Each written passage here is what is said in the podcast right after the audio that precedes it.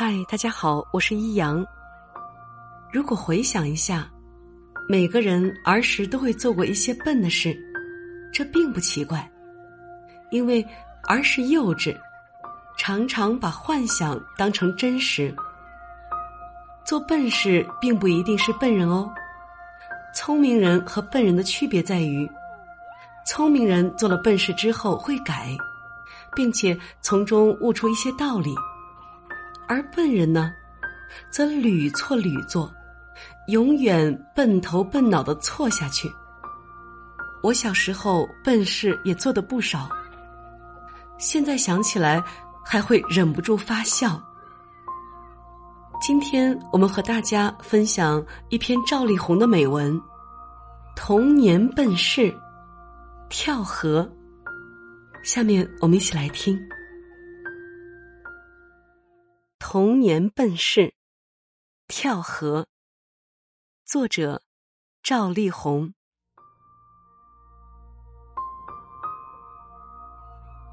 在几十双眼睛的注视下，我爬上了苏州河大桥的水泥桥栏。我站得那么高，湍急的河水在我脚下七八米的地方奔流。我闭上眼睛。深深的吸了一口气，准备往下跳，然而腿却有点发抖。背后有人在小声议论：“哇，这么高，比跳水池的跳台还高！哎，这孩子敢跳？哇塞，这个胆子真不小！哦，瞧，他有些害怕了。”议论声无一遗漏，都传进了我的耳朵。于是我闭上了眼睛，又深深的吸了一口气。这还是读初中一年级时的事情。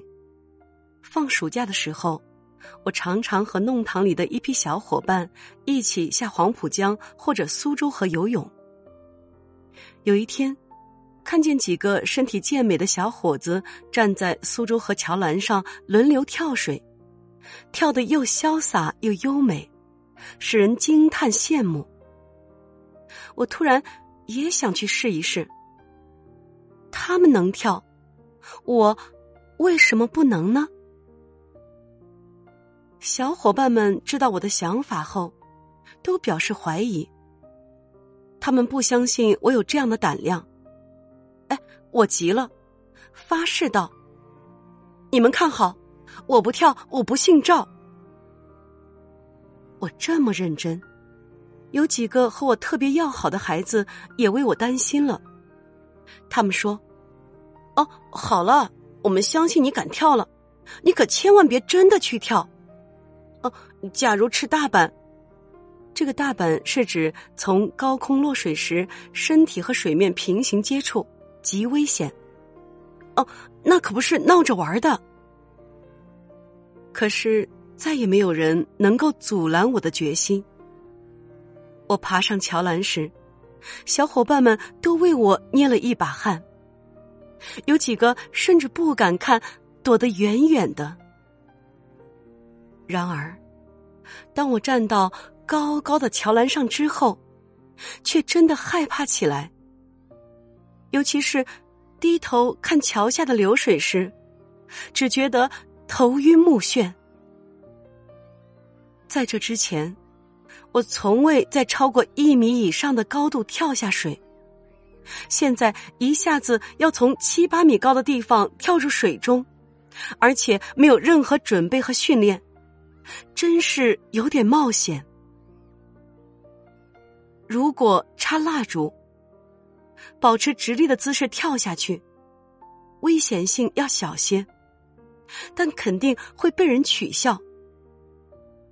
头先落水呢，一点把握也没有。我犹豫了几秒钟，在听到背后围观者的议论时，我一下子鼓起勇气，头先落水。我眼睛一闭，跳了下去。但结果非常糟糕，因为太紧张，落水时身体卷曲着，背部被水面又狠又闷的拍了一下，几乎失去知觉。挣扎着游上岸时，发现脊背上红红的一大片。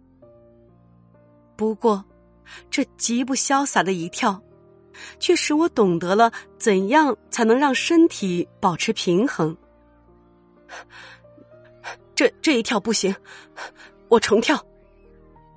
当小伙伴们拥上来时，我喘着气宣布了我的决定。不管他们怎样劝阻，我还是重新爬上了桥栏。我又跳了两次，尽管我看不见自己落水时的姿势，但是从伙伴们的赞叹和围观者的目光来看。后两次落水，我是成功了。我的父母和学校的老师，从来不知道我曾到江河里游泳，更不知道我还敢从桥头往河里跳。他们也许不会相信，这样一个经常埋头在书中的文质彬彬的好学生。竟然会做出这种只有顽童才会去干的冒险行动。然而，我确确实实这样干了，干的比顽童还要大胆。未逞一时之强，而去冒这样的险，似乎有点蠢，有点不值得。但是我因此而树立了这样的信念。凡是我想要做的，我一定能够做到。随着年龄的增长，这个信念越来越明确。